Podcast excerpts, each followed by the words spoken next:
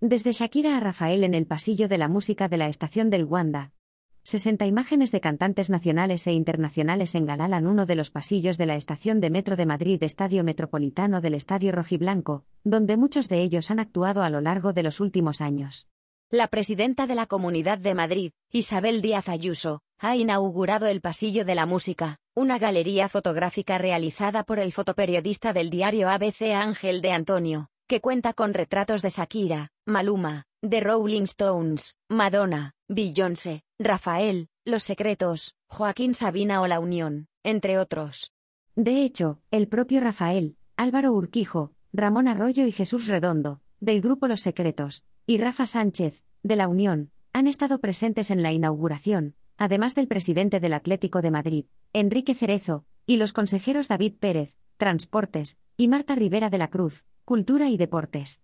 Hoy llegan hasta aquí décadas de la mejor música, con artistas que han puesto en pie estadios enteros y lo siguen haciendo hoy, ha indicado Díaz Ayuso, que ha detallado que los 15.000 viajeros que cruzan cada día los pasillos de esta estación podrán disfrutar de estas imágenes. También aquellos que acudan esta semana al concierto de The Rolling Stones, que se celebrará el miércoles en el Wanda Metropolitano, y que podrán admirar desde la primera imagen de Lady Gaga a la última de Depeche Mode, el grupo favorito de la presidenta madrileña.